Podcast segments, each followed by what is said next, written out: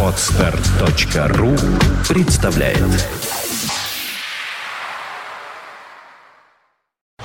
You are listening. You're listening to Internet Radio Fontanka FM. Fontanka FM. Радиокадры на Фонтанка FM. Добрый день, вы слушаете радио Фонтанка FM. В эфире еженедельный выпуск программы «Радиокадры». В студии ее ведущий Сергей Жданов. Здравствуйте, Сергей. Добрый день. А также наш гость, я сразу представлю его, это руководитель зонального учебно-методического центра профсоюзов Санкт-Петербурга Симагин Александр Васильевич. Здравствуйте. Добрый день. Ну что ж, начнем. Замечательно. Я бы хотел с самого начала поблагодарить Александра Васильевича, что он нашел возможность прийти к нам в эфир, поскольку приглашение было озвучено всего лишь в прошлом выпуске, и такое, такая оперативность заслуживает отдельного уважения. Спасибо большое, Александр Васильевич. Ну, в свою очередь, я хочу поблагодарить за приглашение.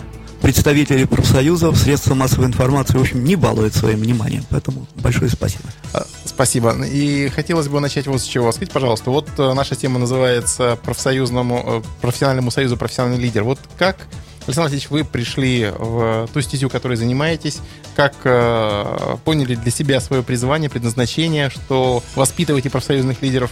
Как это все случилось, как состоялось?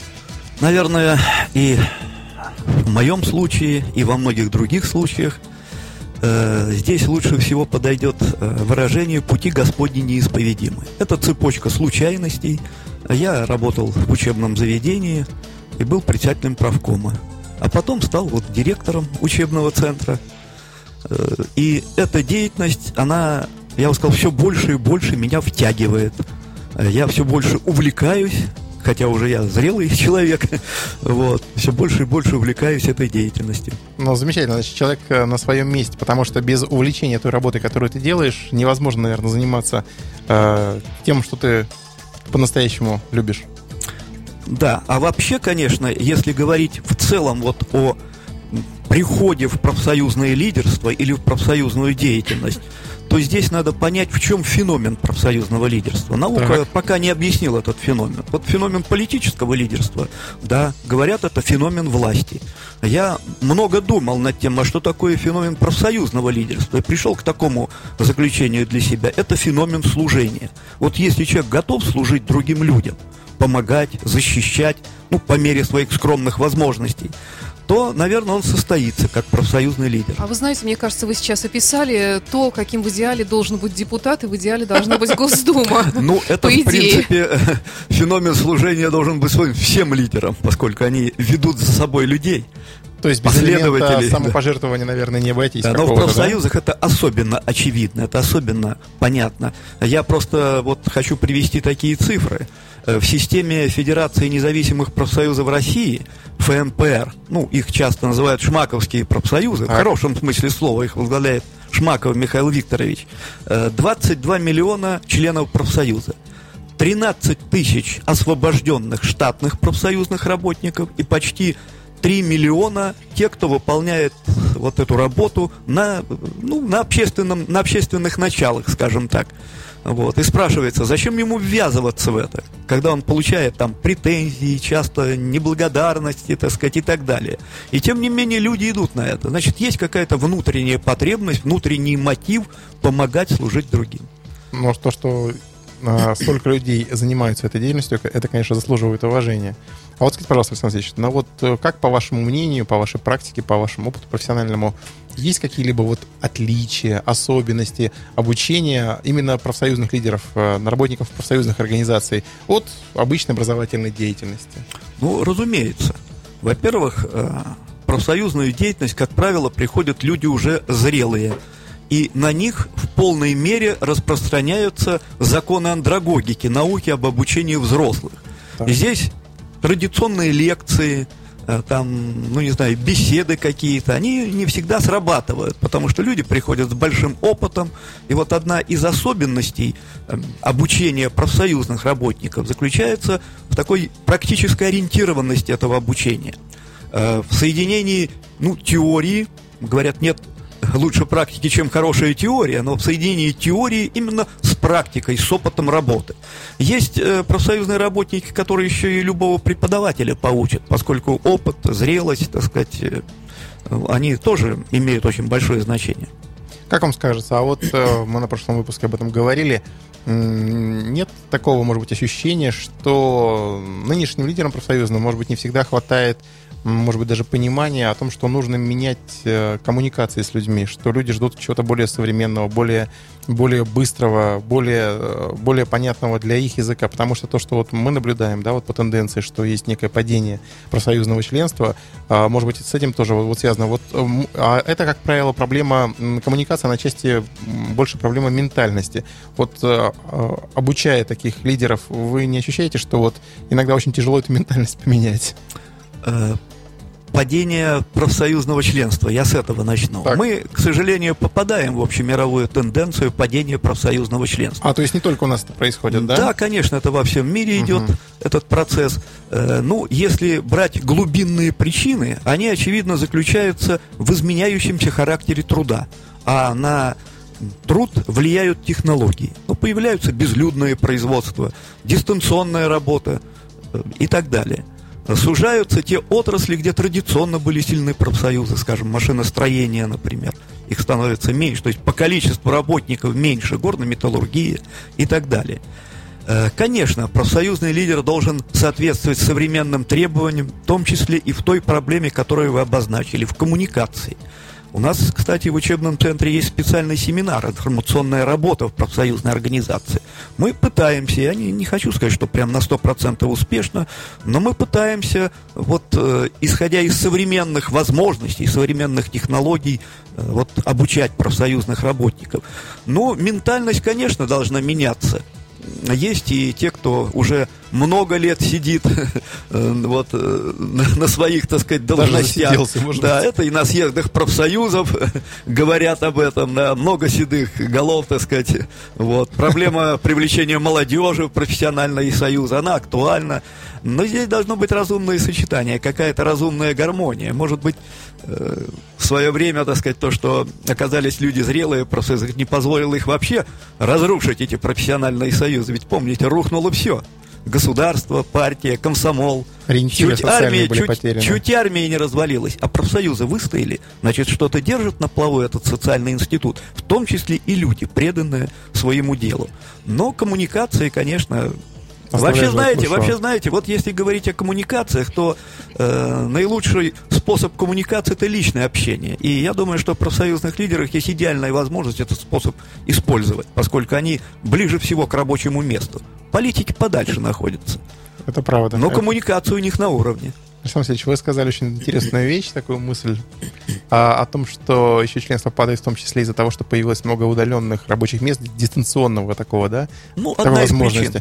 Ну, может быть, стало еще и больше таких вот небольших э, частных организаций, Да, где да, да, да, работает да. небольшое Да, количество раздроблено. людей. Сфера раздроблено. обслуживания, Да. ну, скажем, Но семейный же- бизнес. Но это же и замечательная идея. Коллеги, слушатели, если у кого-то есть желание, можно создать профсоюз фрилансеров. Это же замечательно. Такого профсоюза я не знаю, я не встречал, но это же интересный вариант. Но Конечно, есть разные профсоюзы, в том числе и профсоюзы кремлевских жен.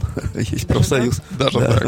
Слушайте, фантастика. Это очень А, они интересно. трудятся, Ну, трудятся. имеют профессию. Ну, на, на специфической ниве. Ну, может быть, да. Так, такой еще вопрос. Скажите, пожалуйста, Александр а вот, э, опять же, да, из вашего опыта, а какой на сегодня, как выглядит идеальный портрет профсоюзного лидера? Что это за человек? На- э, Какими качествами должен обладать? э, Вот, вот нарисуйте, пожалуйста, такой портрет. Ну, вы уже, мы уже некоторые качества, некоторые качества мы уже обозначили. Это э, стремление к служению, служить людям. Это одно из качеств. Эм, вообще на сегодняшний день выделяют около 1700 лидерских качеств. Около 1700. И все они нужны, в том числе и профсоюзному лидеру. Но я бы назвал такую черту или характеристику, как коммуникабельность. Вы о ней назвали. Поскольку любой лидер, и профсоюзный в том числе, это существо общающееся. Вообще культурные нормы предполагают, что лидер общается больше других. Конечно, есть серые кардиналы, но для этого надо обладать, наверное, выдающимися достоинствами. Я бы назвал такую характеристику, как компетентность. Вот э, это имеет э, отношение к нашему образовательному учреждению. Так. компетентность как обладание основательными знаниями в каких-то областях. Так определяют в толковых словарях, по крайней мере, этот термин. Ну, Об то этом... есть, это, если профсоюз рыболовов, например, то он должен знать эту профессию изнутри, вы это имеете в виду? Это хороший, это идеальный такой случай, когда он знает изнутри. И, как правило, люди приходят в профсоюзную деятельность именно из той отрасли, в которой они работали. Потому что, как бы, со стороны, ну, действительно, не очень это будет правильно. Вот. Но сам комплекс знаний, я бы сказал, он носит интегральный характер. Мало знать эту отрасль. Э, он должен знать все, что крутится вокруг проблемы трудовых отношений. Например, трудовое законодательство. Э, например, все, что связано с ведением коллективных переговоров, а если взять шире социальное партнерство – кстати сказать, если бы не было профессиональных союзов, то, мне кажется, второй раздел Трудового кодекса «Социальное партнерство» был бы просто мертворожденным, поскольку именно профессиональные союзы и лидеры персонально выступают главными инициаторами ведения коллективного, коллективных переговоров и социально-партнерского взаимодействия на уровне предприятий. Тем самым, вот если говорить о значимости профсоюзов, мы в общем-то, являемся ну, таким локомотивом социально-партнерских отношений в сфере труда. Э, теперь, э, профсоюзному лидеру надо обязательно знать экономику, экономику предприятия, поскольку э, одно из таких из элементов коллективного договора – это заработная плата – многое крутится вокруг этого. А как она появляется, откуда прибыль и так далее. Как, как вести, как, как убедительно, как убедить социального партнера в том, чтобы он согласился с предложением профсоюзов, конечно, нужны какие-то весомые аргументы. Вообще все крутится вокруг денег. Э, как правило, Ну, как да. сказал Задорнов, все вокруг бабок. Да. Очень здорово сказали. Ну и, кроме того, профсоюзный лидер человековед – человековед. Да, он Интересно. должен знать психологические какие-то аспекты взаимодействия. А человек сегодня сложен. Еще в 17 веке испанский писатель Бальтазар Гарсиан говорил, что нынче от одного мудреца требуется больше, чем древности от семерых. И вообще не с одним человеком надо больше искусства, чем некогда с целым народом. Но сегодня человек усложнился гораздо, так сказать. И поэтому, естественно, вот все эти аспекты психологические, этические, конечно, профсоюзный лидер должен ориентироваться. Но многие ориентируются. Слушай, замечательно. А, и еще одно э, так. качество я бы выделил – это справедливость справедливость. Э, потому что профсоюзный комитет э, зачастую остается единственным местом, куда человек труда идет в надежде найти эту справедливость. Или, по крайней мере, э, чтобы ему посочувствовали там в поисках этой справедливости. Вот. И поэтому, конечно, приверженность вот принципам справедливости, социальной справедливости, а никто, я считаю, больше профсоюзов не внес вклад в развитие социальной справедливости, в становление социальной справедливости. И, кстати сказать, именно под влиянием профсоюзов в 2009 году по решению ООН с 2009 года 20 февраля отмечается Всемирный день социальной справедливости. Слушайте, замечательно. Для, нас это повод, для нас это повод напомнить еще раз. Ну, в моем понимании, вот вы здорово сказали, что это такая вторая сторона, которая позволяет все время чувствовать работодателю, что есть э, и э, люди, о которых надо заботиться. Я в своей деятельности, на самом деле, да, очень много лет э, отдал тому, чтобы, ну, извиняюсь, там бороться с профсоюзными лидерами, да, пока сам не понял, пока сам не осознал, что но это вот э, профсоюз настоящий, хороший, это, по сути, такой уксус для организации. Но уксус, который мясо делает вкуснее. Не портит его, а наоборот его улучшает. То есть вот э, я также работаю по такой практике, когда у меня в команде всегда есть минимум один человек, на котором у меня два требования. Первое, это должен быть суперспециалист, который знает свою работу, а второй, э, второе требование, то, что человек, ну, мягко говоря, плевать на меня хотел с, с, с высокой колокольни. И я никогда ему не позволяю бежать. Потому что когда ты начинаешь новый проект, обычно тебе команда говорит, да, выполним, добьемся. Тут ты включаешь режим большого уха и слушаешь этого человека, человека укуса я его называю. А половина того, что он говорит, это, конечно, моменты вкусовые. Нравится, не нравится, красное, зеленое, это все такой спам, да, словесный. А вот вторая половина — это те ценные советы, те ценные рекомендации, которые ты не учел, ты не просчитал. Это риски, которые ты не заметил. Вот для меня профсоюз это такой уксус для организации, который просто помогает лучше и правильнее работать. Поэтому я согласен с тем, что без второй стороны э, мы превратимся просто в какую-то работорговлю, скорее всего. Можно назвать множество таких э, направлений деятельности, где работодателю, социальному партнеру э, будет удобно взаимодействовать с профессиональными союзами. Ну, например, укрепление трудовой и производственной дисциплины. Мы вместе, это нормально. Или, скажем, развитие трудового соревнования. Вот мне один э, директор одного предприятия звонил и говорит, дайте что-нибудь по трудовому соревнованию. Я говорю, открывайте интернет, э, Набирайте находите, нет, находите, находите положение по социалистическому соревнованию, там все достаточно подробно расписано. Но сегодня многие развивают трудовое соревнование. Или там, скажем, э, ну, воспитание социальной ответственности работника. Мы чаще говорим о социальной ответственности бизнеса. Мой работник должен быть социально ответственным за работу своего предприятия. Поэтому здесь много таких векторов совместной работы. Поэтому профсоюз э, или профсоюзная организация не враг работодателю. Хотя многие не хотят. Ну, мы просто можем, можем, скажем так, констатировать, что не все руководители пока дозрели до этого понимания. Ведь многие вещи, они в жизни происходят э, м, последовательно, а не параллельно. И сейчас, например, любой, наверное, из нас, оглядываясь на прожитые годы, думает, ну, елки-палки, если бы вот мне, мое сознание и мои знания, вот сейчас мне же, там, лет на 20 назад, наверное, все было бы, наверное, иначе, интереснее.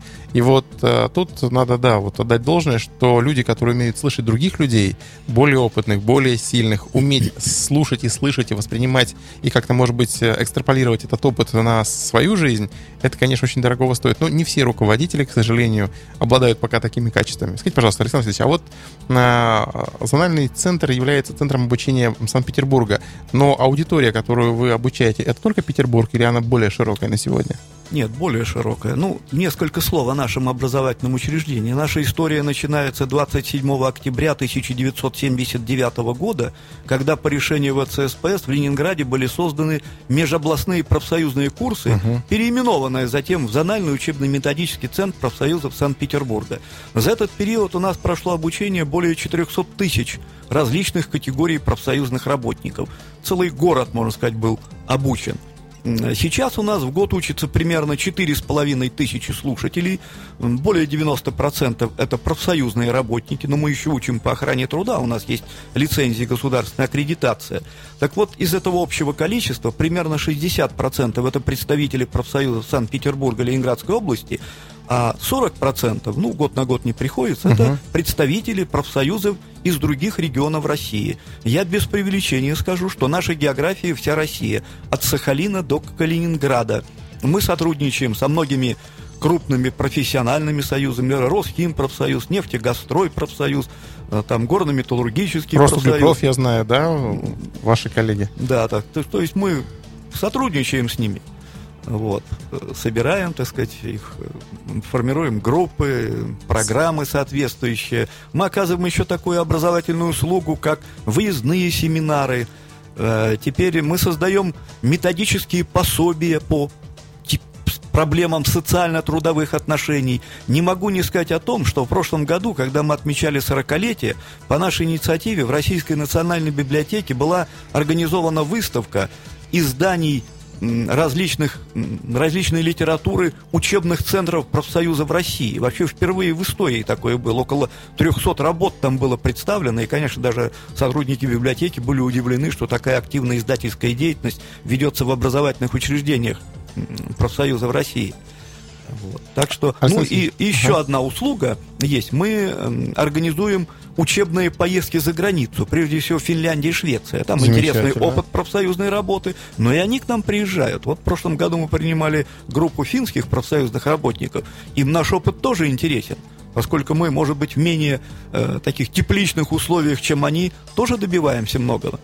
Слушайте, а какой вот э, примерно средний возраст учащихся ваших? Надо признать, что возраст э, средний, конечно, мы его не считали, нет такой статистики. Ну, да. Но если бы мы взяли, посадили рядом за парты наших э, работодателей, те были бы помоложе, я думаю. Лет на 10 это точно. Вот. Все-таки в профсоюзах возраст более такой уже, ну, не скажу, не скажу, что преклонный, но зрелый, достаточно зрелый.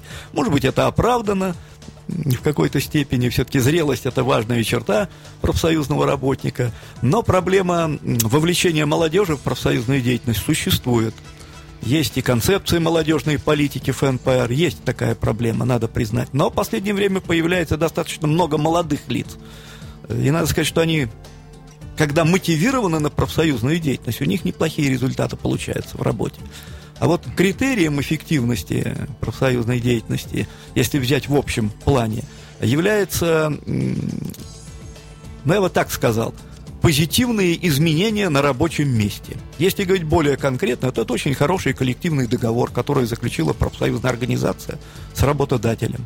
А вот э, как можно было бы еще вот измерить, э, вот, э, скажем так, итоги, какое-то качество обучения, что вот, чтобы, то есть вот на вашей практике такие случаи бывали, когда э, люди у вас поучились, приехали на, на свои рабочие места, какие-то знания применили, и потом как-то вам сообщили об этом, что он, у них качество самой работы профсоюзной как-то стало меняться. Сообщают многие об этом, но uh-huh. проблема интеграции знаний в практику работы очень актуальна.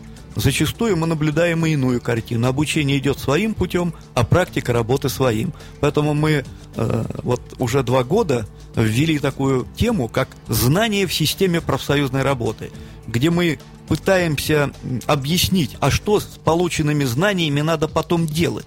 Ведь сегодня мы вступили в эпоху знаний еще в 2000 угу. году. На саммите Европейского Союза в Лиссабоне было констатировано, что Европа вступила в эпоху знаний. Вот, и поэтому вот это одна из проблем. Одна из проблем. Но примеры позитивных изменений, конечно, существуют. Ну, например, меняется информационная работа. Есть угу. такие мелкие, казалось бы, вещи. Или, скажем, содержание коллективного договора. Иначе, так сказать, с иного ракурса смотрит после обучения – я еще знаю такие примеры, что некоторые лидеры профсоюзные вот такого нового формата, что называется, опять же, это не в плане возраста, а в плане, скажем так, подходов к, к организации своей работы, применяют совершенно новые инструменты. У них э, очень информационные сайты, у них есть удобные формы взаимодействия с людьми, там какие-то информационные киоски, которые в цехах стоят, да? Вот. Да, было такое, это... помните, на конференции, да, да, вы да. на ней присутствовали. Да-да, это здорово. Вот для... я... Из Астрахани был а, у нас а, коллега. А, абсолютно верно. Я тоже для себя отметил, что удивительно, что на этом поле таком в большей степени довольно однородным. Есть такие маленькие звездочки, которые дают ориентиры, куда можно было бы двигаться дальше. А, вот, Александр Алексеевич, за за ваши годы, за вашу практику, вот есть какие-то, может быть, не знаю, там, какие-то яркие случаи, которые в память врезали, что-то вот такое интересное, особенное, или какой-то ну, пример? Если брать судьбу чисто учебного центра, там много было и драматических моментов именно с учебным центром, uh-huh, поскольку uh-huh. все-таки в 90-е годы Э, например, э, ну, прекратилось, не было полного понимания прекратилось, прекратилось финансирование угу. профсоюзного образования. Вот, я, правда, немножко позже пришел работать, но к таким достаточно сложному, к сложному периоду в развитии вообще профсоюзного образования. Э, ну, например, мы сменили три места жительства как учебный центр. А что касается профсоюзных организаций, много можно различных примеров привести. Ну, скажем, вот у нас есть такое известное предприятие Ленинградский металлический завод. Да, Там много было драматических событий, вот, связанных и с вообще с выживанием этого uh-huh, предприятия. Uh-huh. И вот э, я думаю, что благодаря профсоюзной организации и ее лидеру Артюхину Виталию Дмитриевичу в значительной степени предприятие сохранилось. И достаточно высокая заработная плата, поскольку у него очень солидный коллективный договор. И социальная сфера там развита достаточно. Ну и авторитет профсоюзной организации, мне кажется, находится на достаточно высоком уровне. Я не хочу конкретно многих uh-huh, называть, uh-huh, но таких примеров достаточно. Ну, скажем, возьмем Балтийский завод, например, там Фирюлин, председатель правкома, ведь стоял недавно вопрос, а вообще его, вообще о его суще... о выживании, о, о существовании завода. Пикалева возьмем. И там, где предприятия сохранились, где они дальнейшее развиваются, можно со стопроцентной уверенностью говорить, что профсоюзы приложили свою руку. Не к развалу, а именно к сохранению. Созиданию. Созиданию. Александр а вот э, вы сказали еще, что иной раз не всегда удается точно понять связь между знаниями и теми навыками, которые приобретает лидер. Может быть, сделать какой-нибудь такой профсоюзный тренажер, как у летчиков, и сразу, сразу что называется, после обучения в бой. Насколько знания эти остались в памяти, и насколько человек способен вести, например, тут же попытаться начать какие-то коллективные переговоры. Может быть, какие-то сделать такие ну, стрессоустойчивые еще такие тесты, например, да, чтобы понять, насколько лидер он на самом деле лидер. Ну, мы это и делаем. Переговоры, правда, сразу не начнешь. Есть сроки ведения коллективных переговоров, там есть понятие единая колдоговорная компания. Вот. А в принципе, вот я могу это проиллюстрировать э, конкретным примером. Мы уже обозначили одну из проблем в самом начале, что это проблема сохранения и увеличения профсоюзных рядов. Так вот, у нас сейчас идет семинар «Мотивация профсоюзного членства». И он строится несколько на иной основе, чем традиционные семинары. Слушатели получают задания, которые, которые он обязан выполнить у себя в первичной профсоюзной организации. Затем на следующем занятии... Отчитаться. Ну, отчитаться или обменяться опытом, как идет ход этого выполнения. Это несколько вот такой инновационный подход к традиционному обучению. Слушайте, замечательно. Но я бы хотел, уважаемые слушатели, сказать, что очень отрадно, что профсоюзная работа не исчезла, не потеряна. И, Александр Васильевич, вы очень яркие примеры самопривели о том, что нужно поддерживать баланс сил, и то, что это продолжается, то, что есть э, интересные примеры, то, что есть такая практика, это заслуживает уважения и позволяет нам надеяться, что рынок труда э, будет дальше соблюдать некий баланс. Так, и вы хотели еще сказать? Да, я хотел сказать, вот часто задают вопрос, а что делают профсоюзы? Я бы ответил так. Они уже очень много сделали. Как сказал британский социолог Зигмунд Бауман, профессиональные союзы превратили бессилие отдельного работника в коллективную силу. В этом главная историческая заслуга профсоюзов, что они добились права объединяться и коллективно защищать свои интересы. Уважаемые слушатели, э, давайте мы это запомним и будем э, всегда в своей работе, обращаясь к прошлому опыту, понимать, каким образом наиболее гармонично строить наши отношения на всю дальнейшую жизнь. Я напомню, что в студии гостем программы «Радиокадры» был у нас сегодня э, руководитель зонального учебно-методического центра профсоюзов Симагин Александр Васильевич. Большое спасибо вам за увлекательный рассказ. И также в студии был Сергей Жданов. Спасибо. Спасибо огромное. И до встречи через Спасибо. неделю. Всего хорошего. You are listening, you're listening to Internet Radio, Fontanka FM. Fontanka FM. Скачать другие выпуски подкаста вы можете на podster.ru